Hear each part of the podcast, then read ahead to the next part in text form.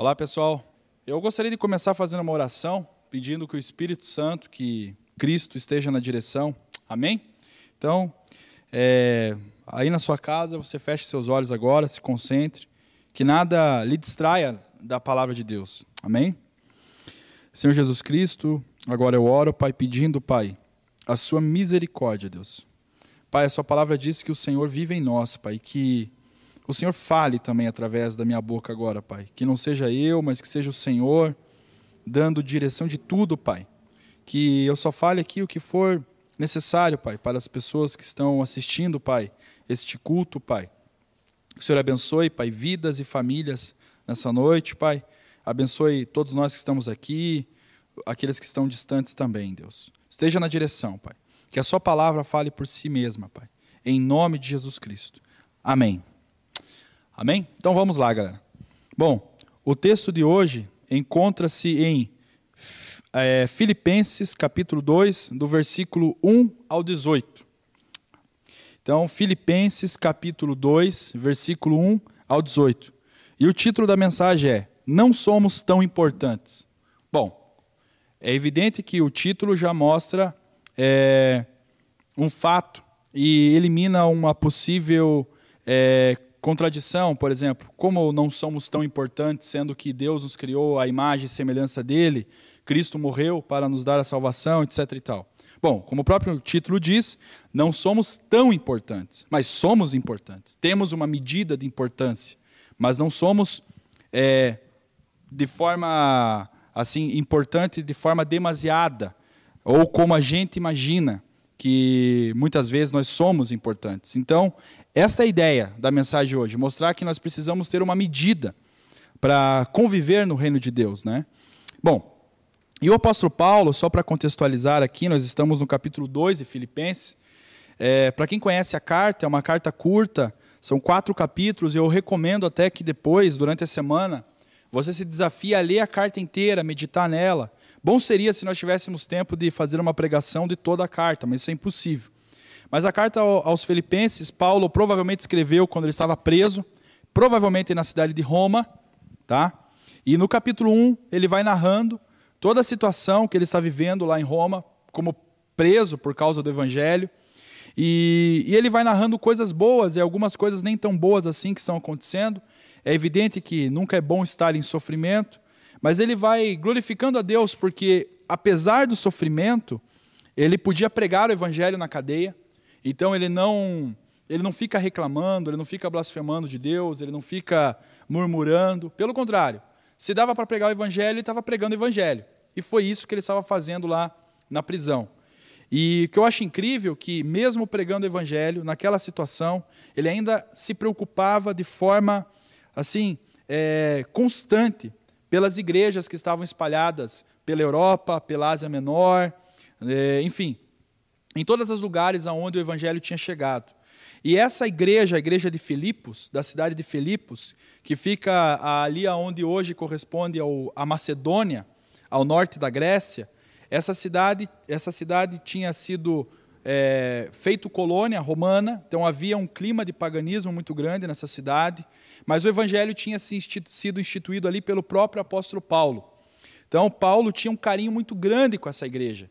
Então lá na cadeia, em Roma, ele lembra dessa igreja e escreve uma carta, tanto para agradecer à igreja de Filipos pelas ofertas que eles enviavam constantemente ao apóstolo Paulo, a Timóteo e aos demais cristãos espalhados é, pelo mundo. Era uma igreja que era uma igreja muito liberal no que diz respeito ao dinheiro, não se preocupava com isso, pelo contrário, ofertava mesmo, abençoava as outras igrejas. Porém, Apesar dessa gratidão, apesar desse afeto, desse amor que Paulo tinha é, pela igreja de Filipos, Paulo também, nas entrelinhas, é, faz várias exortações, como era comum de Paulo, né? A preocupação dele também levava ele a exortar a igreja, ou seja, corrigir a igreja é, para a qual ele estava enviando a sua epístola. E é isso que vai acontecer a partir do capítulo 2. Então, no capítulo 1, como eu falei, ele narra a sua situação, uma coisa interessante que ele narra no capítulo 1 também é que aqueles presos que iam se convertendo, muitos deles talvez iam sendo libertos pregavam o evangelho, saíam já da prisão pregando o evangelho, pregavam entre os outros presos.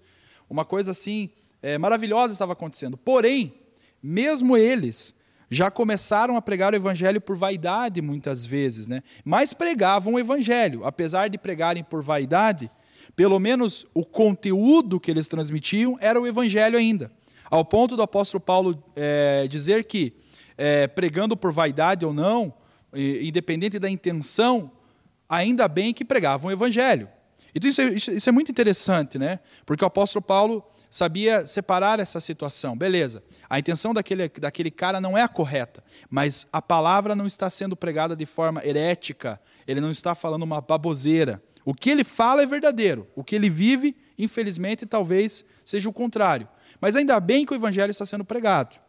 Parece um tanto quanto estranho o apóstolo Paulo valorizar essa situação, mas nós vamos compreender o porquê ele valorizava essa situação a partir do capítulo 2.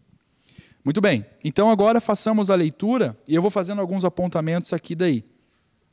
Então, em Filipenses capítulo 2, a partir do versículo 1, diz assim: Portanto, ou seja, depois dele expressar toda essa situação da prisão e do seu sofrimento, e pregando o evangelho, ele diz assim: Portanto, se há algum conforto em Cristo, se há alguma consolação de amor, se há alguma comunhão no espírito, se há alguns entranháveis afetos e, compaixão, e compaixões, completai o meu gozo para que sintais o mesmo, tendo o mesmo amor, mesmo ânimo, sentido, é, sentindo uma mesma coisa. Então o apóstolo Paulo está dizendo aqui o seguinte: apesar de preso, ele estava feliz, mas para completar a alegria dele, ele gostaria de ver na igreja de Filipos é, algumas atitudes das quais estavam faltando, ou das quais eles estavam esquecendo de realizar. Né? Ele ficou sabendo de alguns problemas ali e ele começa a narrar: ó, para completar minha alegria aqui na cadeia, a, essa alegria que eu estou tendo de ver o evangelho sendo anunciado, eu gostaria que vocês refletissem na palavra, que vocês vivessem a palavra tal como eu ensinei a vocês todos aí. Existem bons ministros na igreja de Filipos, o apóstolo Paulo vai narrando depois, né? E sigam esses mestres, não os falsos mestres. Ele começa a fazer essas orientações. Então, para que ele se sinta mais feliz ainda, mesmo que ele morresse lá. No próprio capítulo 1 ele diz que viver é Cristo, morrer é lucro. Mas se ele ainda vivia, ele vivia para fazer o evangelho prosperar. Então, já que ele estava vivo, já que não tinham matado ele ainda, para completar a alegria dele, ele queria ver a igreja consertando algumas coisas. Essa igreja que ele tanto amava. Então, é, é esse desejo de ver essa, é, é, esse realizar na igreja de Filipos. O apóstolo Paulo diz que esse, é, essas realizações, esse evangelho sendo vivido na sua essência, traria muita alegria para ele, seria um consolo para ele na cadeia. E no versículo 3 ele continua: Nada façais por contenda ou por vanglória, mas por humildade Cada um considere os outros superiores a si mesmos. Havia na igreja de Filipos muita disputa por questões doutrinárias, sobretudo relacionadas aos judaizantes e os antinomi antinomianistas. É, os judaizantes eram aqueles que desejavam que os novos cristãos se, é, participassem do ritual da circuncisão, né? Aquela, aqueles rituais da lei estabelecidos lá no Antigo Testamento. E o apóstolo Paulo fala que não, isso não é necessário, porque Cristo morreu, nós pertencemos à nova aliança, nós temos acesso a Deus não pelo ritual da circuncisão, nós não precisamos fazer parte do povo judeu, porque a circuncisão ele tinha esse peso simbólico muito grande. Você fazia parte de uma aliança para com Deus e para com o povo. E o apóstolo Paulo disse: não, nós somos do reino de Deus por Cristo Jesus. Então, seja grego, seja romano, seja é, africano, seja homem, seja mulher, seja jovem, seja criança, o acesso a Deus é por Cristo e por meio da graça, porque Cristo cumpriu a lei. Essa ideia de fazer as pessoas novamente é, se esforçarem para cumprir a lei na sua totalidade, inclusive a lei cerimonial, inclusive rituais como a circuncisão, era em vão agora nesse momento. Não era mais necessário, certo? Sobretudo de judeus que se convertiam muitas vezes, mas que não se contentavam com isso, queriam impor aquelas velhas práticas, como se elas fossem necessárias para a salvação. E o antinomianismo, ele era um pouco pior, porque se de um lado ao exagero legalista, a ideia de que é necessário cumprir ponto por ponto da lei, inclusive da lei cerimonial, esses que seguiam o antinomianismo, é, esses caras diziam que não era preciso seguir mais nada. Ou seja, Cristo salvou, nós vivemos na graça, então vamos para a galera. Vamos pecar mesmo.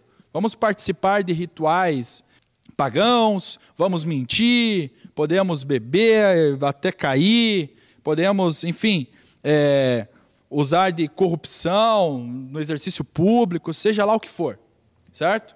Então eles abandonavam qualquer moralidade. Eles diziam que o monoteísmo ético era desnecessário. A ideia de que Deus estabelecia algum padrão moral era necessário. Ou seja, Deus salvou já o, a alma, o corpo pode se, se deleitar, seja lá onde for. Então veja que são dois excessos, dois extremos. Muito bem. Então o apóstolo Paulo, ele alerta a igreja a não cair na tentação de seguir esses caras. E isso aqui estava tomando muito tempo da igreja e era uma coisa secundária. Né? Eles estavam se dividindo por causa dessa defesa. Ora a defesa do legalismo, ora a defesa desse liberalismo é, doutrinário absoluto da imoralidade. Então, eles estavam se degladiando nesses, nesses debates torpes, enquanto estavam deixando de lado a pregação essencial do Evangelho. Ou seja, somos pecadores, Cristo nos salvou e por amor a Ele nós devemos nos santificar, que é o equilíbrio ideal. Um plano da salvação foi realizado. Nós devemos valorizar a crucificação de Cristo, Sua ressurreição. E nós fomos salvos para viver em santidade, no corpo, na sua totalidade, alma e carne. Então, o apóstolo Paulo vai alertando isso. Galera, Quantas vezes nós ficamos presos em debates extremados de um lado e para o outro, né? Quando na verdade nós deveríamos nos unir, certo? Naquilo que é próprio do evangelho. Vejamos o versículo 4 aqui. Não atente cada um para o que é propriamente seu, mas cada qual também para o que é dos outros. Interessante isso aqui. Eles estavam divididos por partidos. Por partidos dentro da igreja, ou seja, cada um estava tomando é, lado de um grupo, de panelinhas, que estavam pregando heresias muitas vezes, ou se não estavam pregando heresias, estavam pregando coisas desnecessárias, como a circuncisão, para aquele momento. Então veja só, quantas vezes como igreja nós temos visto isso, e nessa quarentena, galera, entrar em redes sociais, tem sido algo como entrar na antessala do inferno, como disse o Alborguete. Alborguete se referia aos bares, né? a antessala do inferno. Mas as redes sociais muitas vezes estão parecidas com essas antessalas do inferno. A gente sente enxofre mesmo, é, saindo das redes sociais. Umas disputas mesquinhas, bestas, entendeu? É, quando na verdade nós temos que proclamar aquilo que é comum a todos nós, certo? Sejam, sejam presbiterianos, sejam metodistas, sejam luteranos, sejam calvinistas, sejam arminianos, sejam pentecostais, sejam reformados. Existem algumas coisas que são comuns a todos nós. É evidente que nós temos que debater aquilo que pode levar a um desvio doutrinário perigoso, a origem de heresias na igreja, mas nós temos visto, deba visto debates assim irrelevantes e públicos para pessoas muitas vezes neófitas na fé. A pessoa nem compreendeu o que ela precisa fazer para ser salva e estamos publicamente nos ofendendo por questões complexas e muitas vezes irrelevantes para levar a salvação para uma pessoa, né? Eu lembro que eu li um livro, de um, um livreto, um folheto, na verdade, 40 e poucas páginas, de um pastor, não me falha a memória, Albert Martin, um pastor batista calvinista americano, aonde ele narra as implicações práticas do calvinismo. Implicações práticas do calvinismo.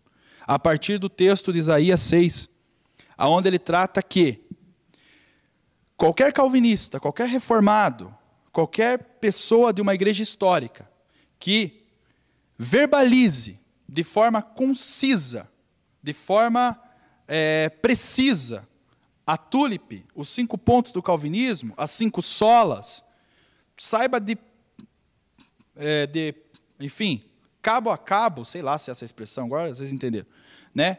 É, a história da igreja reformada, Sino de Dort, concílio de Westminster e blá blá blá, saiba tudo isso. Se essa pessoa achar que isso lhe torna superior a um irmão arminiano, se ela acha que esse conhecimento é o que traz segurança à sua fé, ela é tudo menos calvinista e muito menos uma pessoa cristã. Muito menos uma pessoa cristã. Até porque né, o cristianismo vai para muito além do calvinismo. E aí ele vai narrando nesse folheto implicações práticas do calvinismo. Eu creio que vocês podem encontrar em PDF. Ele vai narrando que o que é mais verdadeiro na teologia reformada e na nossa fé, na nossa herança, é a prática. É a prática. E o verdadeiro reformado, ele tem que saber pregar o evangelho para aquele que quer debater coisas profundas, mas ele também tem que saber pregar o evangelho para a mãe dele, que talvez não estudou até a quarta série. Se ele não faz isso, ele não é reformado e ele tem algum problema de ego. Isso é muito sério. Eu estava me, é, me analisando, nós temos que fazer essa autoanálise, né? Quantas vezes eu fiquei debatendo na internet com pessoas que não estavam nem aí para a minha vida? Não me pagam uma conta, jamais vão me ligar quando estiver passando uma necessidade, mas já creem em Jesus. Só que são de um ponto de vista, às vezes, teológico diferente. Ou talvez creiam em uma coisa irrelevante, assim, de forma diferente, é, do meu ponto de vista. Às vezes o cara mora na Bahia, estou discutindo com um baiano, estou discutindo com um acriano, certo? Nas redes sociais. Coisas, beleza, importantes para uma questão intelectual, etc e tal, mas gasto às vezes três horas debatendo, muitas vezes para ser visto pelos demais que estão acompanhando a timeline, e eu nunca falei do evangelho para um primo meu, eu nunca falei do evangelho para minha mãe, para o meu pai, para o meu amigo de trabalho. Então nós temos que pensar um pouco nisso. Ou muitas vezes tem um irmãozinho dentro da nossa igreja que não compreende, por exemplo, é, é, coisas básicas como frutos do Espírito, frutos é, da nossa fé, e ele precisa ser acolhido, ele precisa entender. E nós estamos perdendo tempo com pessoas distantes que não estão absolutamente nem aí para nós. É óbvio que eu estou tentando trazer esse ensinamento de Paulo para nós hoje. Existem coisas em comum que valem muito mais a pena nós debatermos, pessoal. Eu não estou falando que não é importante debater pontos cruciais, que o Sínodo de Dort, lá no século XVII, o debate ferrenho entre os calvinistas e os arminianos não foi importante. Dentro do contexto histórico lá foi importantíssimo. Havia questões pesadas envolvidas na época. Mas hoje, publicamente, será que nós não estamos mostrando para o mundo que nós nos odiamos por coisas bestas, por coisas pequenas, quando na verdade existem coisas em comum, como o amor a Cristo, que deveria nos unir? Aqui na igreja mesmo, a gente implementou a escola bíblica, eu e o Alex, alguns anos atrás. E foi muito bom, a gente viu, nossa, nós crescemos dando as aulas, a gente compartilhando com outras pessoas que vieram ministrar as aulas aqui, foi maravilhoso, sabe? E se me perguntassem hoje o que, que eu mais tirei de proveito aqui, foi aquilo que eu trouxe para minha prática de vida, sabe? Por outro lado, às vezes eu fico pensando assim, é, vendo os efeitos que sugerem algumas pessoas, eu devo concordar com Augusto Nicodemos quando ele disse que quando uma pessoa tem um insight intelectual em questões teológicas, Muitas vezes esse cara tem que ficar preso um ano dentro do guarda-roupa.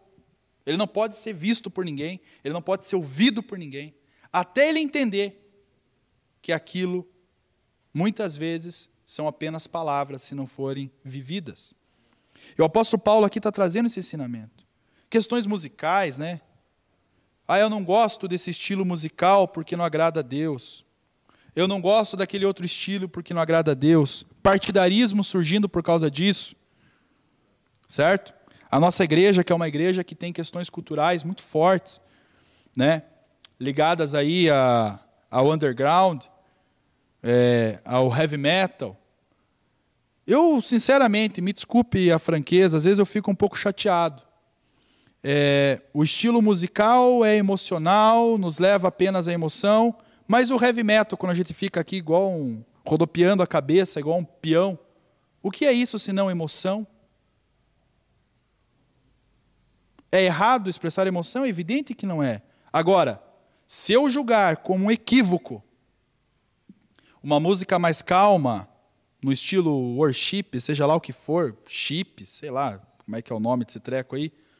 Se eu julgar errado isso, sendo membro de uma igreja que por muito tempo aí toca heavy metal e rock e músicas pesadas, há uma contradição muito grande. Vocês vejam que é uma contradição periférica, uma contradição tão boba. Tão boba. Para que gastar tanta energia, adquirir estresse, úlcera, não dormir, dividir mesmo. Deus não se agrada disso, galera. Deus não se agrada disso. Amém? São coisas periféricas. Muito bem. Como ter esse sentimento?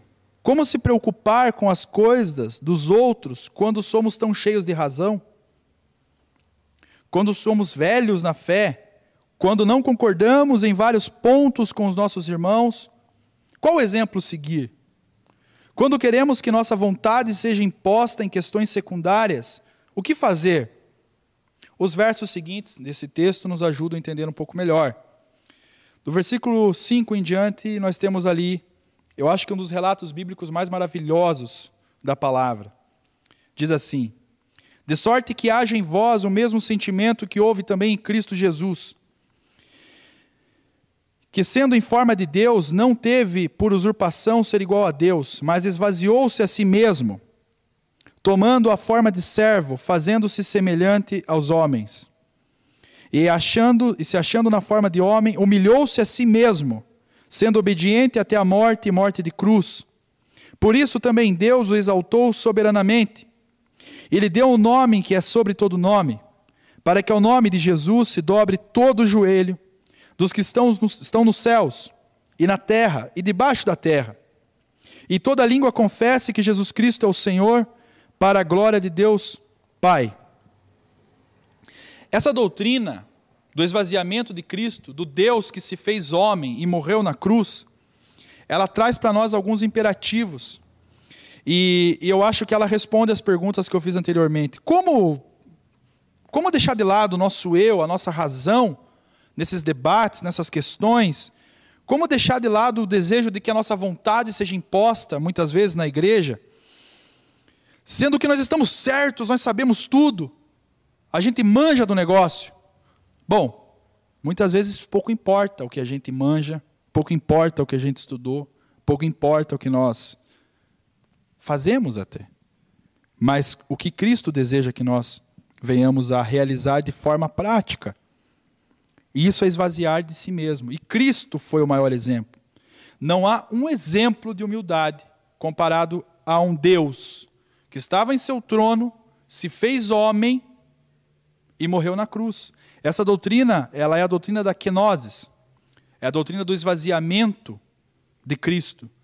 Não é que Cristo deixou de ser Deus enquanto ele estava em forma humana aqui na terra, mas significa que ele abriu mão Abriu mão não no sentido de abandonar, de deixar de possuir os seus atributos, onipotência, onisciência, etc e tal. Mas ele não fez uso disso. Ele sofreu tentações, ele foi humilhado, ele cirou, certo? Na medida correta, lá na, na, contra os vendilhões no templo. Ele chorou, ele sentiu fome no seu jejum, ele foi tentado pelo próprio diabo, como nós somos. Ele foi tentado na sua carnalidade, ele foi tentado no seu temperamento, ou seja, ele foi 100% homem, mesmo sendo 100% Deus. Ele tinha as duas naturezas, mas ele não fez uso da natureza divina por diversas vezes. Lá na cruz do Calvário, quando ele estava sentindo aquela dor, ele poderia pensar assim: Poxa, mas eu sou Deus. Eu vou tacar fogo em todo mundo aqui. Vou dar um Hadouken aqui e consumir todo mundo. Certo? Não. Ele pensou em nós, no amor, na vontade do Pai, sobretudo, em fazer a vontade do Pai. Ele abriu mão. Ele abriu mão do seu poder. A Bíblia diz que por meio dele tudo se fez e ele morreu a pior morte, a morte da qual ladrões eram condenados. A morte da cruz era a pior de todas as mortes, era uma morte humilhante. Ser pendurado no madeiro era ser considerado maldito, era ser considerado um traste da sociedade. Pensa num traste na sociedade que a gente julga às vezes que merece a pena de morte. Era, era a morte da cruz que nós desejaríamos a esse cara se nós vivêssemos na época do Império Romano. A crucifixão era um castigo terrível. E Cristo foi até o fim. E ele se doou por nós. Kenose, se esvaziou, não fez uso. Qual que é a diferença aqui? Qual a diferença entre Cristo e nós? Para o apóstolo Paulo dar Cristo como exemplo para a gente parar com essas brigaiada besta. Ele era Deus, mas morreu como homem, puro e santo. Nós somos homens, porém querendo ser deuses, apesar de pecadores inconstantes. A diferença é abrupta, pessoal. Veja só, Deus se fez homem para fazer a vontade do Pai. Nós somos homens, e 100% homem, nós não temos a natureza de Deus. Cristo tinha. Ele era 100% Deus também. Mas muitas vezes nós queremos criar, ditar regras, impor vontade e, e nos consideramos donos da verdade. Não usamos nem a palavra para mediar o que é correto ou não. Porque o nosso julgamento tem que ser pela palavra. Quando nós julgamos os outros sem argumentos bíblicos, sem a palavra, e nós queremos que a nossa vontade seja imposta, o que é isso se não querer ser igual a Deus? Em vez de se esvaziar, nós queremos nos encher até vomitar de nós mesmos. A Bíblia diz que nós somos vasos de barro. Somos vasos. Cristo usou essa analogia, o apóstolo Paulo também. A Bíblia diz que nós somos vasos na mão do oleiro. E nós devemos ser cheios do Espírito Santo. O vaso ele era utilizado, inclusive, para é, estocar óleo, né? além de outros alimentos tal, mas o óleo era essencial naquela sociedade. Ele representava a possibilidade de iluminar a casa à noite, preparo de alimentos, etc. E tal. O óleo era importantíssimo, tal como o pão nosso é importante hoje. Né? No caso de alguns aí, chocolate, x infartos, seja lá o que for. Cada um dá importância ao alimento que deseja. Eu, por exemplo, quando vou comer pão, misericórdia, preciso melhorar nisso. Não me contento com o terceiro nem o quarto, talvez no quinto e no sexto. É complicado. A pochete vem crescendo dia após dia, que infelizmente. Ainda mais a quarentena, né? A gente está dando uma, uma empelotada bonita. Mas, voltando à analogia do vaso, para o vaso ser cheio do óleo do Espírito, para que o Espírito Santo esteja em nós, para que Cristo viva de forma plena em nós, ele precisa retirar de nós todo o nosso eu, que é o nosso interior, nossas vontades muitas vezes. Eu não estou falando que vai matar desejos, emoções, nós temos a nossa individualidade que é respeitada pelo próprio Deus, mas ela precisa ser esmagada muitas vezes para ser feita uma vontade concomitante à vontade divina, para que sejamos cheios do Espírito. Então muitas vezes nós temos que nos esvaziar daquela mensagem a mais numa rede social, daquele comentário a mais, nós temos que nos esvaziar. Não, mas eu tenho que falar, eu tenho que falar porque, meu Deus do céu. Normalmente a vontade de vencer um debate em rede social não é para fazer o evangelho crescer, mas é para mostrar para todos os ouvintes e leitores que ali estão que você não ficou por baixo. Só que não é isso que Cristo nos ensina. Cristo nos ensina que muitas vezes nós precisamos perder para vencer, perder para ganhar nos esvaziar para sermos cheios dele, e para que cheguemos àquele comum, aquele denominador comum como igreja, do Evangelho ser proclamado e vivenciado. Existem questões eu percebo que nós invertemos o caminho. Nós queremos converter, é, convencer, melhor dizendo, o irmãozinho do calvinismo, o irmãozinho do arminianismo, né? Não aqui na Gólgota, mas, né? Não, mas amém. Tem os irmãos arminianos na igreja também, glória a Deus. Eu estou brincando aqui, lógico, só para não ficar tão pesado. Eu lembro de um calvinista radical que disse o seguinte: não, no céu teremos calvinistas e os irmãos arminianos, porque Deus aceita aqueles que são certos e os errados. Olha só o que o irmão falou. Bom, não tem nada a ver, mas eu quero dizer o seguinte: nós queremos convencer muitas vezes o irmão abençoado ali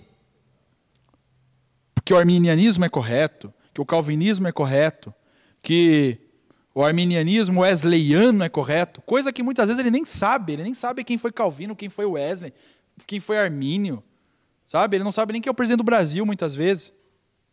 Nós queremos convencer o cara, mas nós afastamos, repelimos ele.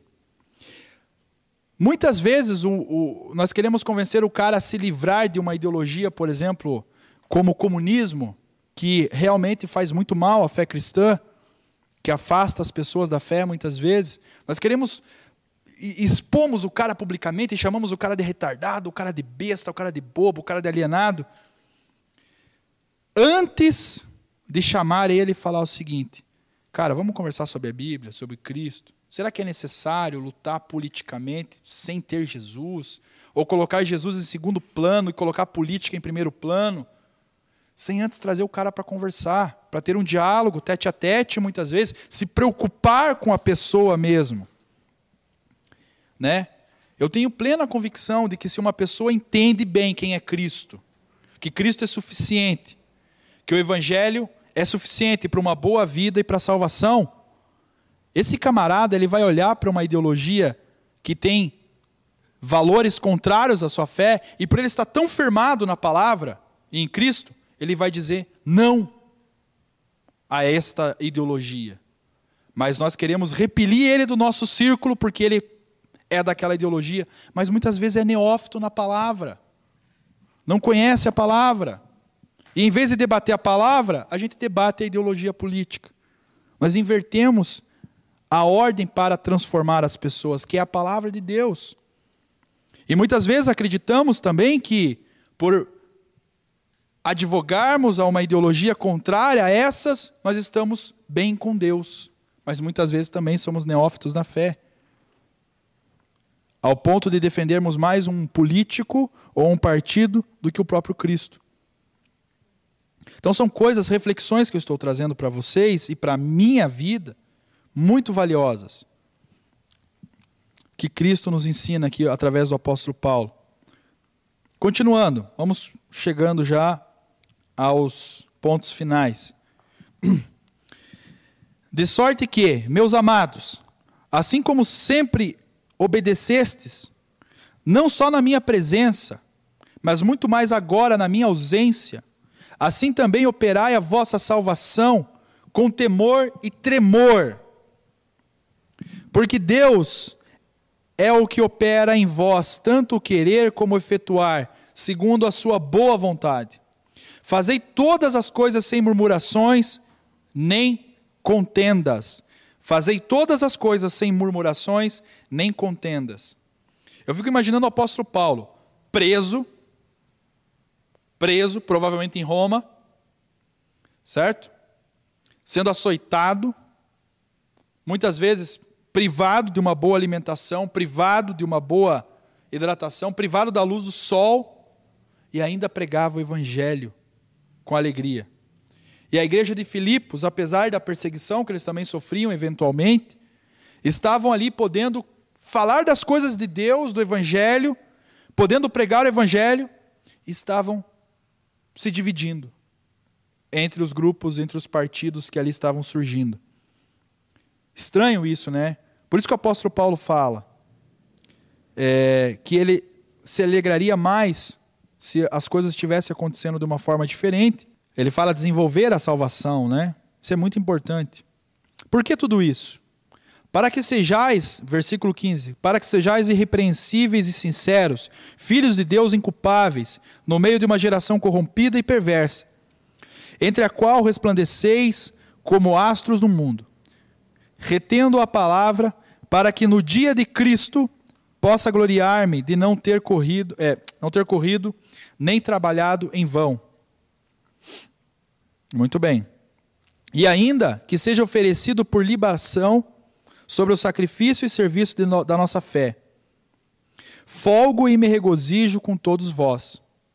E vós também regozijai-vos e alegrai-vos comigo por isto mesmo. O apóstolo Paulo está dizendo aqui o seguinte: se ele morresse lá, a melhor forma de honrar a morte dele, não que ele estava pedindo glória para ele mesmo, de maneira nenhuma. Longe disso, quem conhece o apóstolo Paulo sabe muito bem que, que a última coisa que ele queria era a glória dele. Tanto que ele falou lá que ele queria ter morrido já para estar com Cristo. Ao ponto dele se envergonhar por estar vivo ainda. Porque ele, daí ele tem que. Ele não tem outra condição a não ser pregar o evangelho. Ele pregava o evangelho mesmo. Mas o apóstolo Paulo diz aqui que se eles estavam preocupados com a morte dele, se ele ia morrer ou não, que eles vivessem o evangelho então. Isso era uma forma de lembrar bem dele de lembrar com satisfação, de lembrar com respeito àquele que fundou a igreja em Filipos. O maravilhoso exemplo de Paulo, mesmo que não pudesse ver o resultado de sua carta, ele sabia que seria motivo de grande felicidade se assim eles praticassem as suas palavras. Agora, os pontos que nós tiramos dessa mensagem, eu quero que nós possamos refletir durante a semana. O que aprendemos com esta maravilhosa passagem? Primeiro ponto. Grande parte dos problemas que igreja, na igreja surgem por disputas bestas e egocentrismo. Grande parte. Grande parte. Se você for ver, grande parte dos problemas que surgem não só na nossa igreja, mas em diversas igrejas, denominações acabam muitas vezes, são por problemas secundários à fé. Não é porque um grupo queria pregar o evangelho e foi impedido por outro. Não é porque uma galera queria fazer um louvor massa e foi impedido por outro. Não é porque um irmãozinho queria investir toda a grana no reino e o outro veio e impediu e daí a igreja acabou porque faltou grana. Não é. São coisas bestas. São coisas bestas. Coisas irrisórias para o progresso do evangelho, que começam a minar, como as raposinhas, vão minando, vão comendo o coração. E daí começa a surgir o eu, o ego. Não, eu sei que é besta, mas eu vou ter que mostrar que eu estou certo. É besta, mas eu estou certo. Eu vou defender. Mesmo que seja irrelevante, mesmo que Deus não esteja nem aí para isso. Nós começamos a nos sentir extremamente importantes. Né? Segundo ponto, Cristo deve ser o padrão de como devemos nos dirigir aos outros, para que o Evangelho seja vivo em nós e não nos esqueçamos das pessoas simples. Muitas vezes, por não termos esse padrão, galera, todos nós corremos o risco de querermos ser grandes demais, em debates bestas, muitas vezes, e esquecendo de pessoas simples que sofrem em nosso meio, esquecendo de irmãozinhos que precisam aprender o básico. O básico: quem é Cristo, o que é o pecado, como orar, como jejuar, né? Aí, lógico, aprendendo tudo isso, ele tem até suporte para entender coisas mais complexas.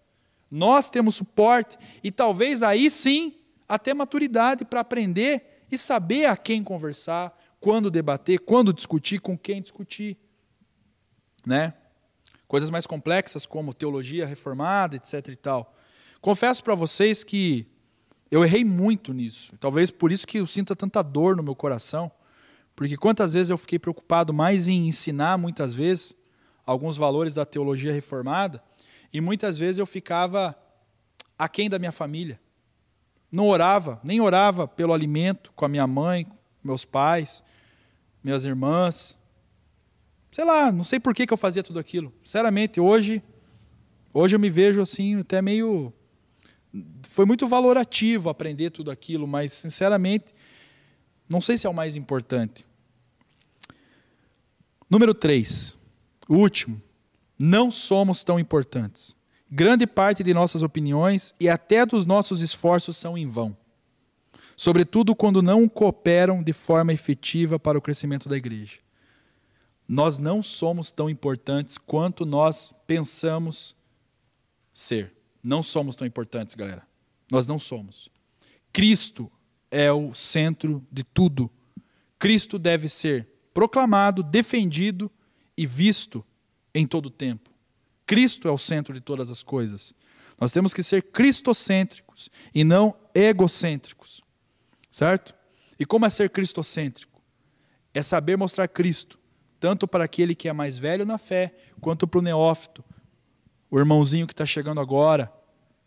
É, eu, eu vou parafrasear Mark Bloch, um historiador francês, não é, nem sei se ele é cristão ou não, provavelmente não, mas é um historiador bem interessante.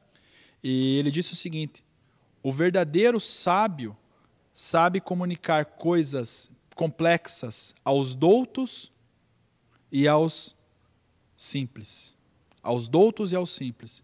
O bom professor é aquele que pega e sabe ensinar, por exemplo, Batalha de Termópilas, dos 300, para alguém que é formado em filosofia, como para um senhorzinho, sabe?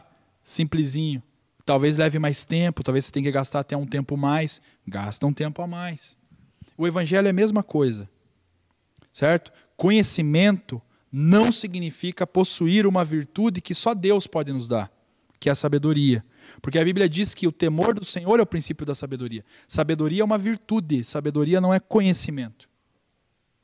As pessoas confundem muito conhecimento com sabedoria. Conhecimento, eu posso ser um cabeça gorda, um cabeça obesa. Cabeça com obesidade mórbida mesmo, de conhecimento. Sabe? Gordo de conhecimento. Só tem livro na minha cabeça. Abri a cabeça assim, nossa, sai todos os livros assim. Mas eu posso não ser sábio, porque eu não sei trazer para a prática, que seria a virtude, o conhecimento para a prática, tanto para a minha vida quanto para a dos outros. Eu posso ser sábio em relação ao evangelho, é por isso que existem teólogos que são sábios e são ateus, não creem, não vivem. Então, e por quê? Porque acreditam que a importância está em si mesmo. E não está, galera. Nós não somos tão importantes. Todos nós temos uma importância na medida adequada. Todos nós temos que proclamar o evangelho na medida adequada. Pregar o evangelho na medida adequada é pregar o evangelho todo o tempo, é evidente, mas da maneira correta. Amém? Que que Deus realmente possa arder no nosso coração esse desejo, talvez de se esvaziar um pouco de nós mesmos, sabe? Cristo é o maior exemplo disso. Se você está tentado a criar alguma confusão por questões secundárias, se esvazie de si mesmo. Perca o debate. Você não é tão importante.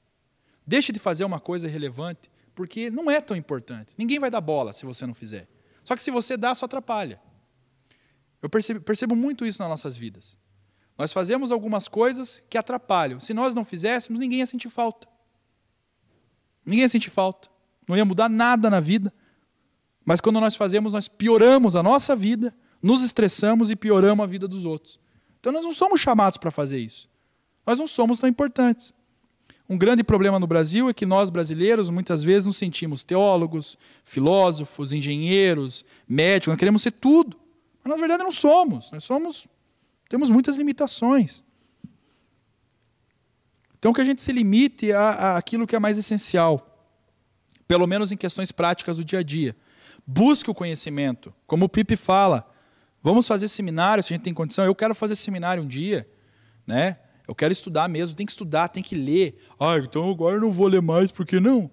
Mas é ler e ser sábio na forma de transmitir. É ler, conhecer, ser cabeça gorda mas também ser prático, sabe? De que forma posso cooperar? Pô, eu sei todo o projeto da salvação, então agora eu tenho que comunicar para alguém que não sabe. Não ficar debatendo pontos relevantes com quem já sabe, quem já é salvo e está distante. Está lá. Às vezes a gente fica no nosso mundo, no nosso microcosmos, que é o nosso quarto, debatendo, se cansando, quando de repente tem um irmão nosso no outro quarto, chorando, sedento pelo Evangelho. Um pai, a mãe ou a avó um primo, um amigo. Ah, mas com ele eu não quero debater porque ele não vai querer falar de teologia comigo, então. Então nós temos que ter essa consciência. Amém, irmãos? É, essa palavra é para mim E foi para mim, e continua sendo para mim em várias áreas. Se tem uma coisa que eu sou, é vaidoso. Eu não vou mentir para vocês. Salomão disse que todo homem é vaidoso, mas eu sou muito vaidoso. E eu tenho que matar o meu ego direto. Sabe aquela vontade de querer mostrar que você sabe? Não, não para, para, para, para. Nem entre. Nem entre nessa discussão. Então vamos orar, pessoal, para que Deus mate essa vaidade, esse ego, essas coisas em nós, amém?